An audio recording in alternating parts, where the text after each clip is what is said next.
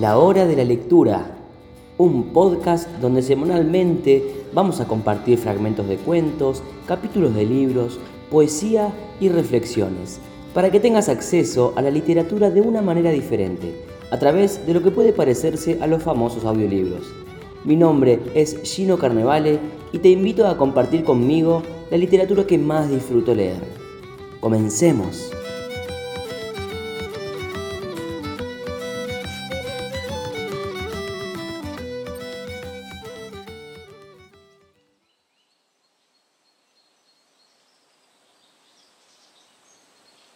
Bienvenidos una vez más a la hora de la lectura.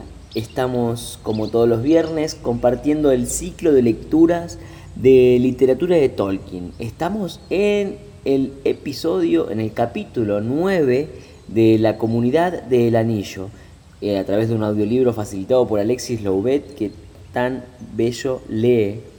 El capítulo se llama Bajo la enseñanza del pony pisador los hobbits entran en el Pony Pisador, una gran posada de Bri. Aquí es donde acuden los viajeros en busca de una habitación o para tomar algún trago. Aquí también ellos podrán encontrarse a hobbits y hombres del lugar, enanos del camino y extraños hombres del sur. Y también se van a encontrar con un misterioso montaraz conocido como Trancos. Algunos sabrán de quién se trata, otros lo descubrirán aquí. Y sin adelantarme más a la lectura, sin spoilear más, nos invito a sentarnos a escuchar el audiolibro del capítulo 9 bajo la enseñanza del pony pisador.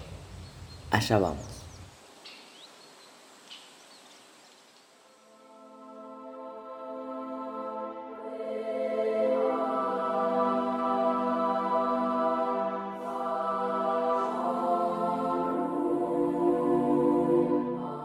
El Señor de los Anillos de J.R.R. Tolkien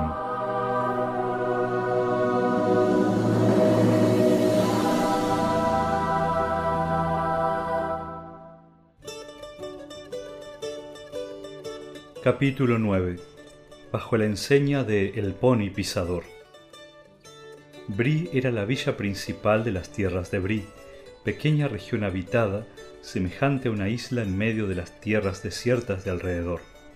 Las otras poblaciones eran en Tibo, junto a Bri, del otro lado de la loma, Combe, en un valle profundo un poco más al este, y Archet, en los límites del bosque de Chet. Alrededor de la loma de Bri y de las villas había una pequeña región de campos y bosques cultivados de unas pocas millas de extensión. Los hombres de Bri eran de cabellos castaños, morrudos y no muy altos, alegres e independientes. No servían a nadie, aunque se mostraban amables y hospitalarios con los hobbits, enanos, elfos y otros habitantes del mundo próximo, lo que no era o es habitual en la gente grande. De acuerdo con sus propias leyendas, descendían de los primeros hombres que se habían aventurado a alejarse hacia el oeste de la Tierra Media, y eran los habitantes originales del lugar. Pocos habían sobrevivido a los conflictos de los días antiguos, pero cuando los reyes volvieron, cruzando de nuevo el gran mar, encontraron a los hombres de Bri todavía allí, donde continúan estando ahora, cuando el recuerdo de los viejos reyes ya se ha borrado en la hierba.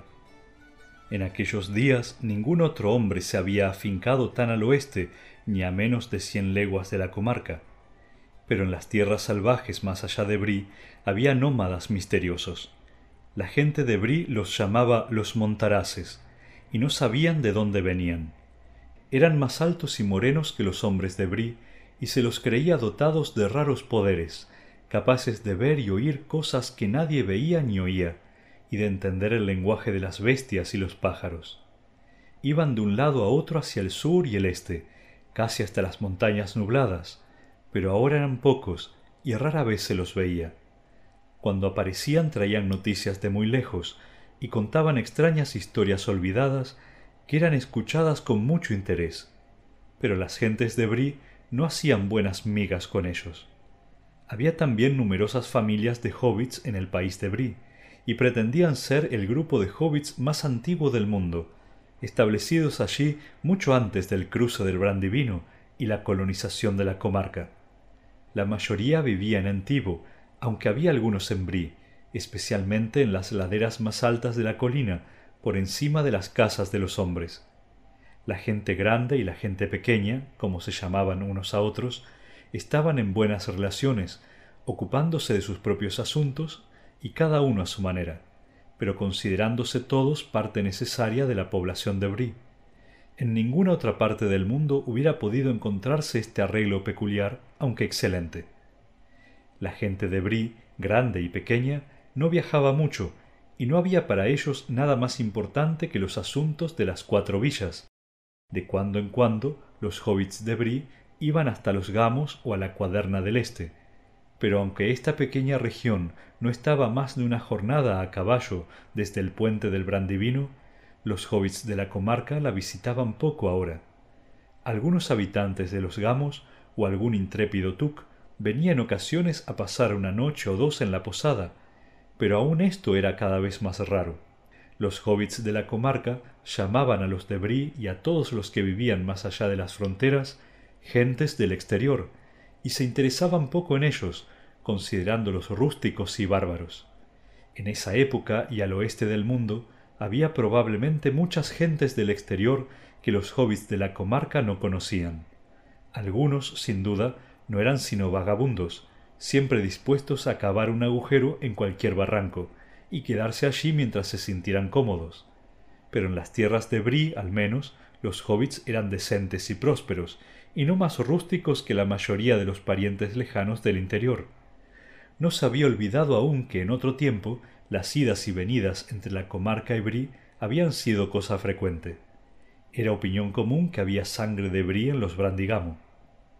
La aldea de Brie comprendía un centenar de casas de piedra de gente grande, la mayoría sobre el camino en el flanco de la loma, con ventanas que daban al oeste. En este lado, describiendo algo más de medio círculo, desde la loma y de vuelta, había un foso profundo con un seto espeso sobre la pared interior. El camino franqueaba el seto por medio de una calzada, pero en el lugar donde atravesaba el seto, una puerta de trancas cerraba el paso. Había otra en el extremo sur, donde el camino dejaba la villa. Las puertas se cerraban a la caída de la noche, pero en el lado de dentro había unos refugios pequeños para los guardianes. Junto al camino donde doblaba a la derecha, bordeando la colina, se levantaba una posada grande. Había sido construida en tiempos remotos, cuando el tránsito en los caminos era mucho mayor, pues Brie estaba situada en una vieja encrucijada. Otro antiguo camino cruzaba el camino del este junto al foso, en el extremo oeste de la villa, y muchos hombres y gentes de distintas clases habían pasado por allí en tiempos lejanos. Extraño como noticias de Brie era todavía una expresión corriente en la cuaderna del Este, y se remontaba a la época en que noticias del norte, del sur y del este podían oírse aún en la posada, donde los hobbits de la comarca iban más a menudo a oírlas pero las tierras del norte estaban desiertas desde hacía mucho tiempo, y el camino del norte se usaba poco ahora. Estaba cubierto de hierba y la gente de Brie lo llamaba el Camino Verde. La posada de Brie estaba todavía allí, sin embargo, y el posadero era una persona importante. La casa era lugar de reunión para los habitantes ociosos, charlatanes y curiosos, grandes y pequeños de las cuatro aldeas y un refugio para los montaraces y otros trotamundos, y para aquellos viajeros, en su mayoría enanos, que tomaban todavía el camino del este para ir y volver de las montañas. La noche había caído y unas estrellas blancas brillaban en el cielo cuando Frodo y sus compañeros llegaron al fin al cruce del camino verde, ya cerca de la aldea. Avanzaron hacia la puerta del oeste y la encontraron cerrada, pero un hombre estaba sentado frente a la casita al otro lado de la cerca. El hombre se incorporó de un salto, alcanzó una linterna y los miró por encima de la puerta de trancas, sorprendido. ¿Qué quieren y de dónde vienen? preguntó con tono áspero. Buscamos la posada, respondió Frodo. Vamos hacia el este, y no podemos ir más lejos esta noche. Hobbits. Cuatro hobbits y lo que es más de la comarca, según parece por el acento, dijo el guardián a media voz y como hablándose a sí mismo.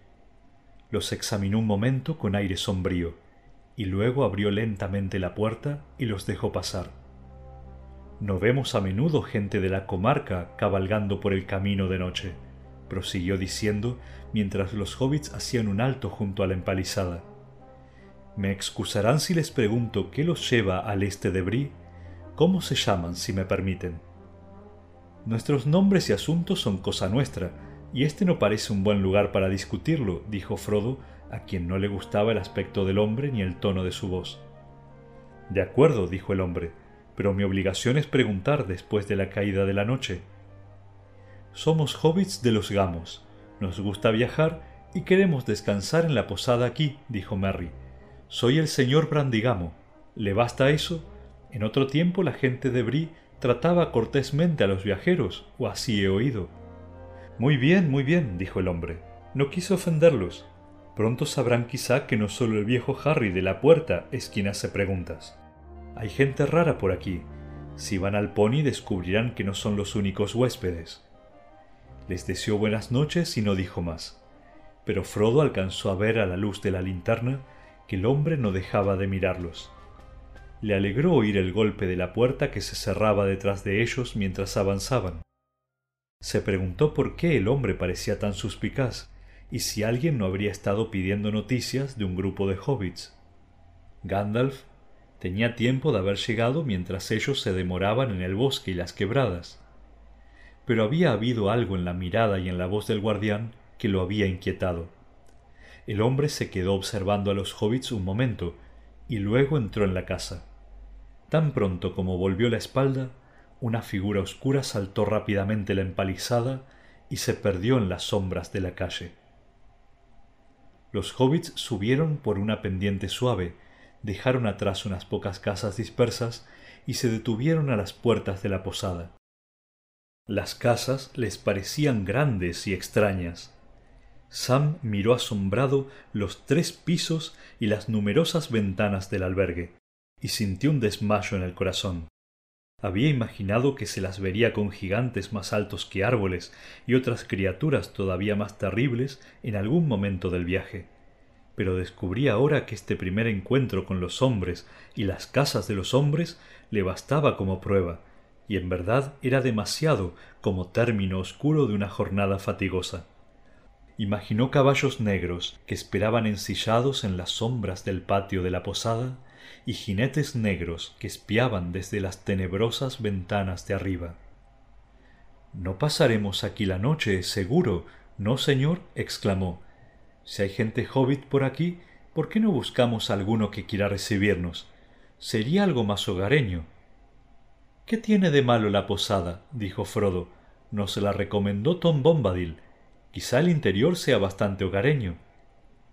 Aún desde afuera la casa tenía un aspecto agradable, para ojos familiarizados con estos edificios. La fachada miraba al camino y las dos alas iban hacia atrás apoyándose en parte en tierras socavadas en la falda de la loma, de modo que las ventanas del segundo piso de atrás se encontraban al nivel del suelo. Una amplia arcada conducía a un patio entre las dos alas y bajo esa arcada, a la izquierda, había una puerta grande sobre unos pocos y anchos escalones. La puerta estaba abierta y derramaba luz. Sobre la arcada había un farol, y debajo se balanceaba un tablero con una figura, un pony blanco encabritado. Encima de la puerta se leía en letras blancas El pony pisador de Cebadilla Mantecona. En las ventanas más bajas se veía luz detrás de espesas cortinas. Mientras titubeaban allí en la oscuridad, alguien comenzó a entonar dentro una alegre canción, y unas voces entusiastas se alzaron en coro. Los hobbits prestaron atención un momento a este sonido alentador y desmontaron. La canción terminó y hubo una explosión de aplausos y risas. Llevaron los ponis bajo la arcada, los dejaron en el patio y subieron los escalones. Frodo abría la marcha y casi se llevó por delante a un hombre bajo, gordo, calvo y de cara roja. Tenía puesto un delantal blanco e iba de una puerta a otra llevando una bandeja de jarras llenas hasta el borde. Podríamos, comenzó Frodo. Medio minuto, por favor, gritó el hombre volviendo la cabeza, y desapareció en una babel de voces y nubes de humo. Un momento después estaba de vuelta, secándose las manos en el delantal. Buenas noches, pequeño señor, dijo saludando con una reverencia. ¿En qué podría servirlo? Necesitamos cama para cuatro y albergue para cinco ponis, si es posible. ¿Es usted el señor Mantecona? Sí, señor, Cebadilla es mi nombre. Cebadilla Mantecona para servirlos. Vienen de la comarca, ¿eh? dijo, y de pronto se palmeó la frente, como tratando de recordar. Hobbits, exclamó. ¿Qué me recuerda esto? ¿Pueden decirme cómo se llaman ustedes, señor? El señor Tuck y el señor Brandigamo, le respondió Frodo, y este es Sam Gamgee. Mi nombre es Sotomonte. Ya lo recuerdo, dijo Mantecona chasqueando los dedos. No, se me fue otra vez. Pero volverá, cuando tenga un rato para pensarlo. No me alcanza las manos, pero veré qué puedo hacer por ustedes. La gente de la comarca no viene aquí muy a menudo, y lamentaría no poder atenderlos. Pero esta noche ya hay una multitud en la casa como no la ha habido desde tiempo atrás. Nunca llueve, pero diluvia, como decimos en Brie, ¿eh? Nob, gritó. ¿Dónde estás, camastrón de pies lanudos? Nob. Voy, señor, voy. Un hobbit de cara risueña emergió de una puerta, y viendo a los viajeros se detuvo y se quedó mirándolos con mucho interés. ¿Dónde está Bob? preguntó el posadero. ¿No lo sabes? Bueno, búscalo rápido. No tengo seis piernas, ni tampoco seis ojos. Dile a Bob que hay cinco ponis para llevar al establo, que les encuentre sitio. Nob se alejó al trote, mostrando los dientes y guiñando los ojos. Bien, ¿qué iba a decirles? dijo el señor Mantecona golpeándose la frente con la punta de los dedos. Un clavo saca otro, como se dice. Estoy tan ocupado esta noche que la cabeza me da vueltas. Hay un grupo que vino anoche del sur por el camino verde, y esto ya es bastante raro. Luego una tropa de nanos que va al oeste y llegó esta tarde. Y ahora ustedes. Si no fueran hobbits, dudo que pudiera alojarlos. Pero tenemos un cuarto o dos en el ala norte que fueron hechos especialmente para hobbits cuando se construyó la casa. En la planta baja, como prefieren ellos, con ventanas redondas y todo lo que les gusta. Creo que estarán ustedes cómodos. Querrán cenar, sin duda, tan pronto como sea posible. Por aquí ahora. Los llevó un trecho a lo largo de un pasillo y abrió una puerta. He aquí una hermosa salita, dijo, Espero que les convenga. Perdónenme ahora, estoy tan ocupado. No me sobra tiempo ni para una charla. Tengo que irme.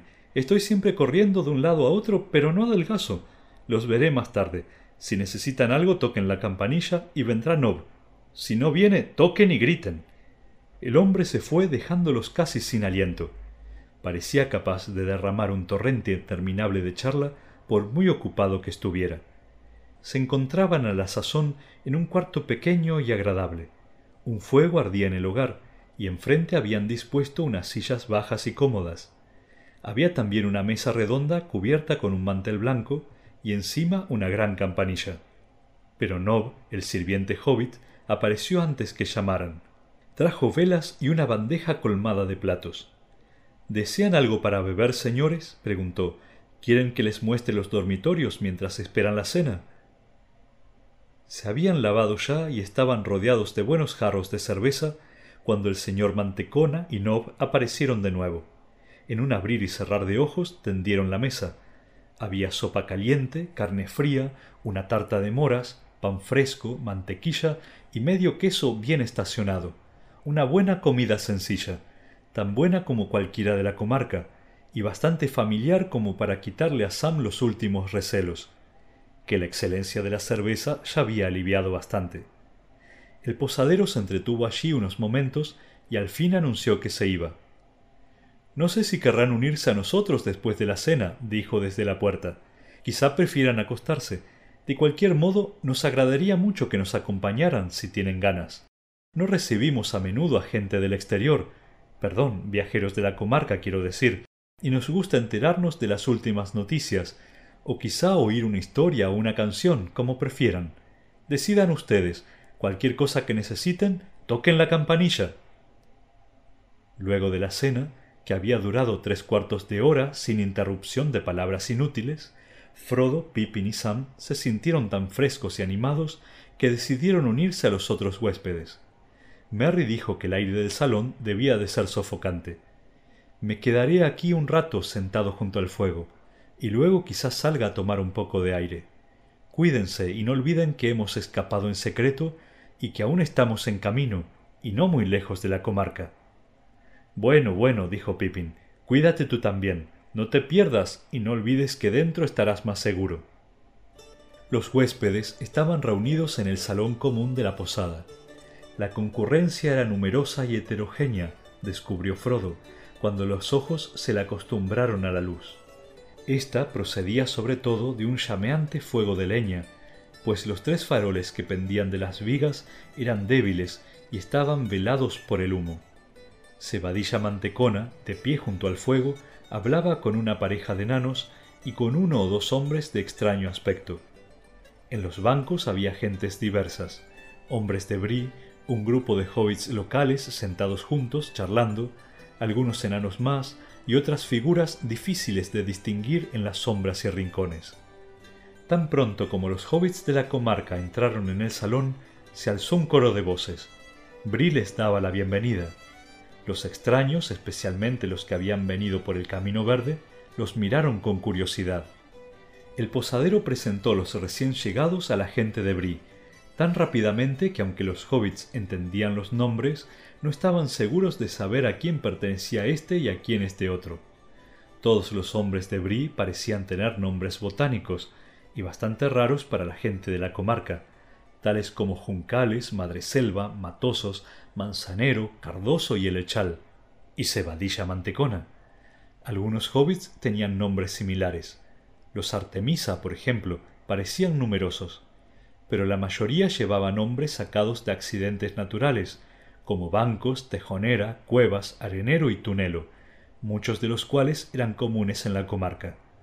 Había varios sotomonte de Entivo, y como no alcanzaban a imaginar que compartiesen un nombre y no fuesen parientes, tomaron cariñosamente a Frodo por un primo perdido hacía tiempo. Los hobbits de Brie eran en verdad amables y curiosos, y Frodo pronto se dio cuenta de que tendría que dar alguna explicación de lo que hacía, dijo que le interesaba la geografía y la historia, y aquí hubo muchos cabeceos de asentimiento, aunque estas palabras no eran muy comunes en el dialecto de Brie. Declaró que pensaba escribir un libro, lo que provocó un asombro mudo, y que él y sus amigos deseaban informarse acerca de los hobbits que vivían fuera de la comarca, sobre todo en las tierras del este. Junto con este anuncio estalló un coro de voces.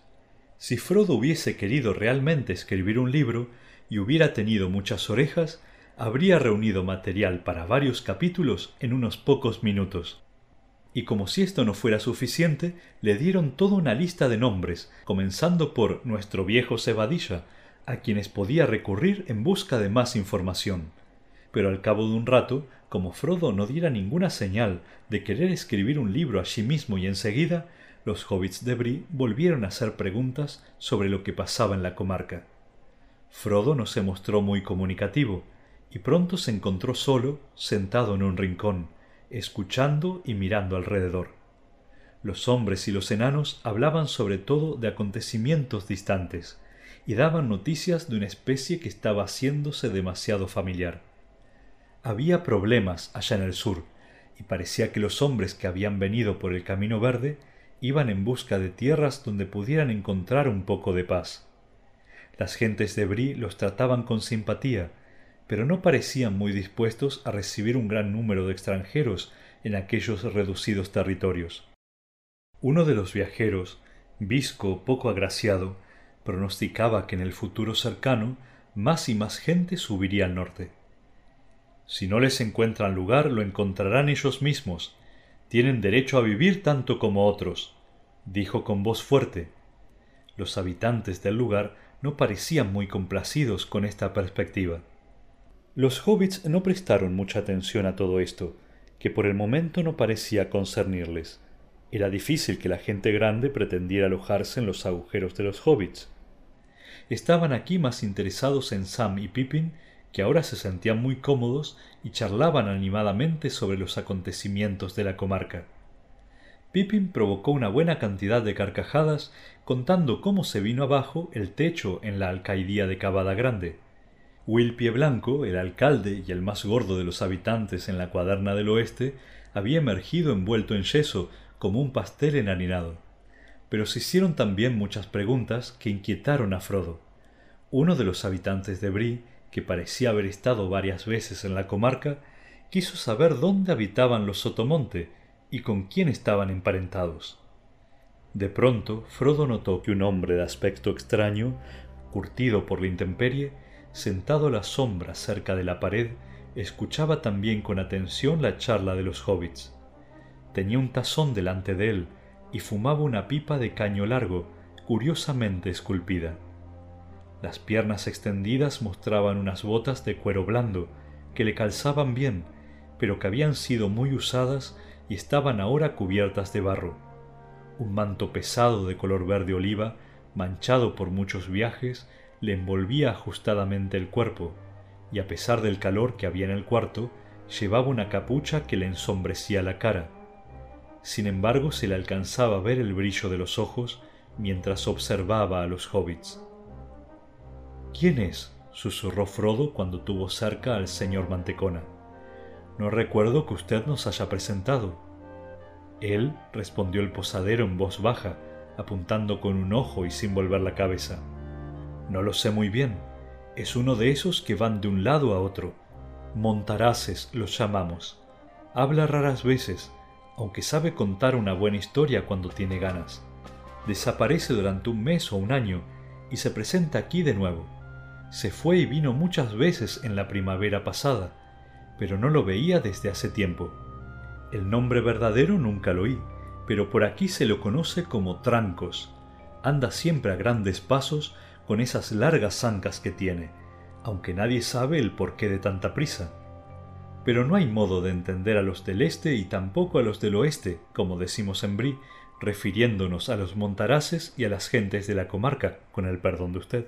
Raro que me lo haya preguntado pero en ese momento alguien llamó pidiendo más cerveza y el señor Mantecona se fue, dejando en el aire su última frase. Frodo notó que Trancos estaba ahora mirándolo, como si hubiese oído o adivinado todo lo que se había dicho. Casi enseguida, con un movimiento de la mano y un cabeceo, invitó a Frodo a que se sentara junto a él. Frodo se acercó y el hombre se sacó la capucha descubriendo una hirsuta cabellera oscura con mechones canosos y un par de ojos grises y perspicaces en una cara pálida y severa. Me llaman Trancos, dijo con una voz grave. Me complace conocerlo, señor Sotomonte, si el viejo Mantecona ha oído bien el nombre de usted. Ha oído bien, dijo Frodo tiesamente. No se sentía nada cómodo bajo la mirada de aquellos ojos penetrantes. Bien, señor Sotomonte, dijo Trancos, si yo fuera usted, trataría de que esos jóvenes amigos no hablaran demasiado. La bebida, el fuego y los conocidos casuales son bastante agradables, pero bueno, esto no es la comarca. Hay gente rara por aquí, aunque usted pensará que no soy yo quien tiene que decirlo, añadió con una sonrisa torcida, viendo la mirada que le echaba Frodo y otros viajeros todavía más extraños han pasado últimamente por Bree. Continuó observando la cara del hobbit. Frodo le devolvió la mirada, pero no replicó, y Trancos cayó también. Ahora parecía interesado en Pippin. Frodo, alarmado, se dio cuenta de que el ridículo joven Tuck, animado por el éxito que había tenido su historia sobre el alcalde de Cavada Grande, estaba dando una versión cómica de la fiesta de despedida de Bilbo. Imitaba ahora el discurso y se acercaba el momento de la asombrosa desaparición. Frodo se sintió fastidiado. Era sin duda una historia bastante inofensiva para la mayoría de los hobbits locales, solo una historia rara sobre gentes raras que vivían más allá del río. Pero algunos, el viejo Mantecona, por ejemplo, no habían nacido ayer, y era probable que hubiesen oído algo tiempo atrás acerca de la desaparición de Bilbo. Esto les traería a la memoria el nombre de Bolsón, principalmente si se había preguntado por este nombre en Brie. Frodo se movió en el asiento sin saber qué hacer. Pippin disfrutaba ahora de modo evidente del interés que despertaban los demás, y había olvidado el peligro en que se encontraban. Frodo temió de pronto que, arrastrado por la historia, Pippin llegara a mencionar el anillo, lo que podría ser desastroso. Será mejor que haga algo y rápido, le susurró Trancos al oído. Frodo se subió de un salto a una mesa y empezó a hablar. Los oyentes de Pippin se volvieron a mirarlo. Algunos hobbits rieron y aplaudieron, pensando que el señor Sotomonte había tomado demasiada cerveza. Frodo se sintió de pronto ridículo y se encontró, como era su costumbre cuando pronunciaba un discurso, jugueteando con las cosas que llevaba en el bolsillo. Tocó el anillo y la cadena, e inmediatamente tuvo el deseo de ponérselo en el dedo y desaparecer, escapando así de aquella tonta situación. Le pareció de algún modo que la idea le había venido de fuera, de alguien o algo en el cuarto. Resistió firmemente la tentación, y apretó el anillo en la mano, como para asegurarlo e impedirle escapar o hacer algún disparate. De cualquier modo el anillo no lo inspiró. Pronunció unas pocas palabras de circunstancias, como hubiesen dicho en la comarca. Estamos todos muy agradecidos por tanta amabilidad, y me atrevo a esperar que mi breve visita ayudará a renovar los viejos lazos de amistad entre la comarca y Brie. Y luego titubeó y tosió. Todos en la sala estaban ahora mirándolo. Una canción. gritó uno de los hobbits. Una canción. una canción. gritaron todos los otros. Vamos, señor, cántenos algo que no hayamos oído antes. Durante un rato Frodo se quedó allí, de pie sobre la mesa, boquiabierto. Luego, desesperado, se puso a cantar. Era una canción ridícula que Bilbo había estimado bastante, y de la que en realidad se había sentido orgulloso, pues él mismo era el autor de la letra. Se hablaba en ella de una posada, y fue esa quizá la razón por la que le vino a la memoria en ese momento. Él aquí en su totalidad. Hoy en general solo se recuerdan unas pocas palabras. Hay una vieja taberna feliz bajo la vieja colina gris, donde tiran una cerveza tan oscura que para probarla el hombre de la luna una noche bajó hasta allí el palafrenero tiene un gato que muy achispado toca el rabel. Arriba y abajo corre su arco, allí rechinando, aquí ronroneando y al medio se rucha con él. El perrito del posadero es muy aficionado al chanceo. Cuando entre huéspedes hay confianza, para la oreja a todas las chanzas y de risa se cae el faldero. Ahí tienen una vaca cornuda, orgullosa como una reina, pero la música la lleva trastornada y le hace sacudir la cola empenachada y borracha danzar sobre la hierba. O las pilas de platos de plata y las cucharas en los cuberteros. Hay un par especial de domingos a las que el sábado sacan el brillo por la tarde con mucho esmero. El hombre de la luna el beber prolongaba, y del gato el rabel gemía, el plato y la cuchara en la mesa bailaban, la vaca en el jardín locamente brincaba, y el perrito su cola perseguía. El hombre de la luna se tomó otra jarra y bajo su silla redondo rodó, y allí soñó sueños de cerveza hasta que palidecieron las estrellas y el alba en el aire asomó. Al gato achispado dijo el palafrenero, los blancos caballos de la luna relinchan y tascan sus frenos de plata, mas dejándolo su amo o su cordura, se alza ya el sol, viene la mañana. Entonces el gato tocó en su rabel una giga que despertaría a los muertos, rechinó, serruchó y apuró la canción. Mientras le daba al hombre un sacudón, son más de las tres, le gritó el posadero. Colina arriba rodando lo empujaron y lo metieron otra vez en la luna. Los caballos galoparon a la saga, brincando cual ciervo llevó la vaca y corriendo el plato junto a la cuchara. Ahora el rabel apuró su giga giga y el perro empezó a carcajear. Vaca y caballos sirvieron de cabeza, saltaron los huéspedes de sus literas y toda la sala se puso a danzar. Con un pin y un pon el rabel se rompió, sobre la luna saltó la vaca y al ver tal gracia el perrito rió y el plato del sábado huyendo salió con la dominguera cuchara de plata. La redonda luna rodó tras la colina, mientras el sol la cabeza alzaba ella apenas podía creer lo que veía. Para su sorpresa, siendo ya de día, todos volvían raudos a la cama. El aplauso fue prolongado y ruidoso. Frodo tenía una buena voz, y la fantasía de la canción había agradado a todos. ¿Por dónde anda el viejo Cebadilla? exclamaron. Tiene que oírla. Bob podría enseñarle al gato a tocar el violín y tendríamos un baile. Pidieron una nueva ronda de cerveza y gritaron Cántela otra vez, señor. Vamos, otra vez. Hicieron tomar una jarra más a Frodo, que recomenzó la canción, y muchos se le unieron, pues la melodía era muy conocida y se les había pegado la letra. Le tocó a Frodo entonces sentirse satisfecho de sí mismo. Zapateaba sobre la mesa y cuando llegó por segunda vez a Sobre la luna saltó la vaca, dio un salto en el aire demasiado vigoroso. Frodo cayó, ¡bum!, sobre una bandeja repleta de jarras, resbaló y fue a parar bajo la mesa con un estruendo, un alboroto y un golpe sordo.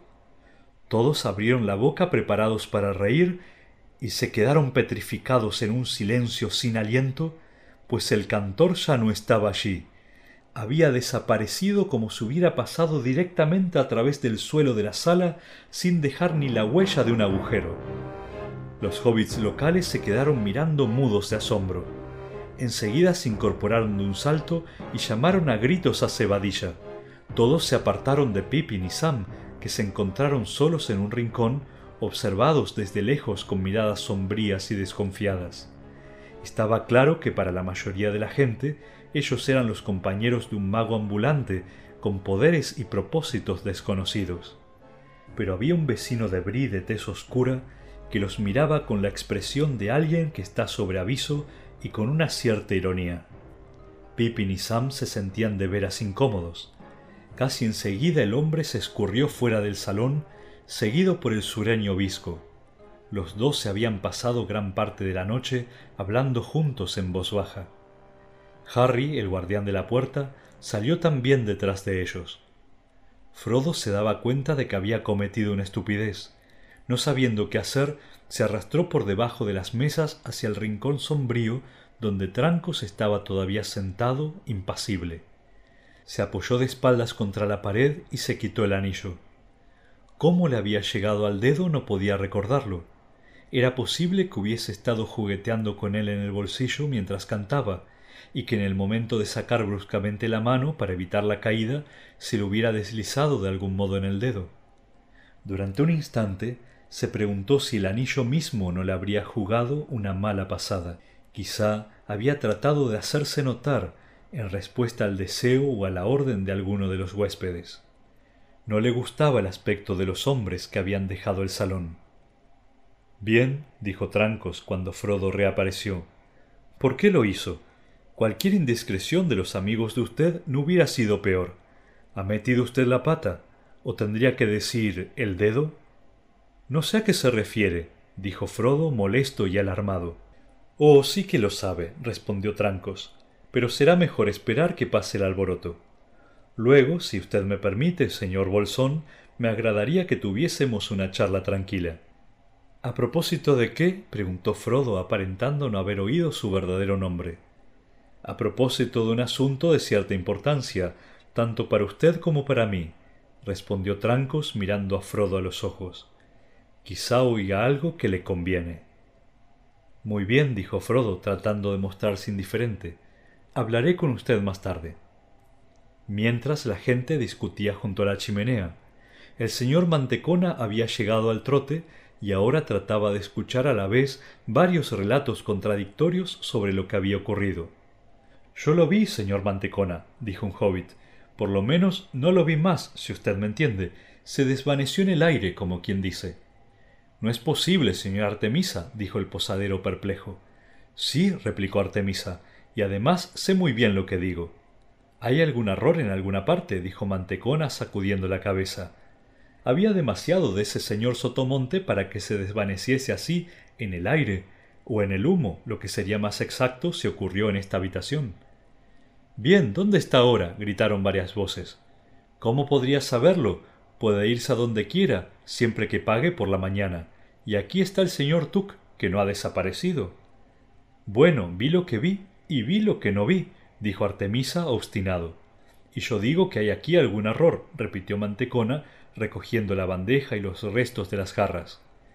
Claro que hay un error, dijo Frodo. No he desaparecido, aquí estoy. He tenido solo una pequeña charla con el señor Trancos en el rincón. Frodo se adelantó a la luz del fuego, pero la mayoría de los huéspedes dieron un paso atrás, aún más perturbados que antes. No los satisfacía la explicación de Frodo, según la cual se había arrastrado rápidamente por debajo de las mesas luego de la caída. La mayoría de los hobbits y los hombres de Bree se apresuraron a irse sin ganas ya de seguir divirtiéndose esa noche. Unos pocos echaron a Frodo una mirada sombría y partieron murmurando entre ellos. Los enanos y dos o tres hombres extraños que todavía estaban allí se pusieron de pie y dieron las buenas noches al posadero, pero no a Frodo y a sus amigos. Poco después no quedaba nadie sino Trancos, todavía sentado en las sombras junto a la pared. El señor Mantecona no parecía muy preocupado. Pensaba probablemente que el salón estaría repleto durante muchas noches, hasta que el misterio actual fuera discutido a fondo. ¿Y bien, qué ha estado haciendo, señor Sotomonte? preguntó, asustando a mis clientes y haciendo trizas mis jarras con esas acrobacias. Lamento mucho haber causado alguna dificultad, dijo Frodo.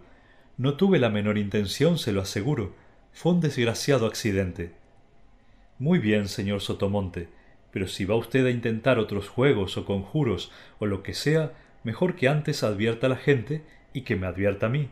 Aquí somos un poco recelosos de todo lo que se salga de lo común, de todo lo misterioso, si usted me entiende, y tardamos en acostumbrarnos. No haré nada parecido otra vez, señor Mantecona, se lo prometo. Y ahora creo que me iré a la cama. Partimos temprano. ¿Podría ordenar que nuestros ponis estén preparados para las ocho? Muy bien, pero antes de que se vaya, quiero tener con usted unas palabras en privado, señor Sotomonte. Acabo de recordar algo que usted tiene que saber. Espero no molestarlo. Cuando haya arreglado una o dos cositas, iré al cuarto de usted, si no le parece mal. Claro que no, dijo Frodo, sintiendo que se le encogía el corazón. Se preguntó cuántas charlas privadas tendría que sobrellevar antes de poder acostarse y qué revelarían. ¿Estaba toda esta gente confabulada contra él? Empezaba a sospechar que aún la cara redonda del viejo Mantecona ocultaba unos negros designios.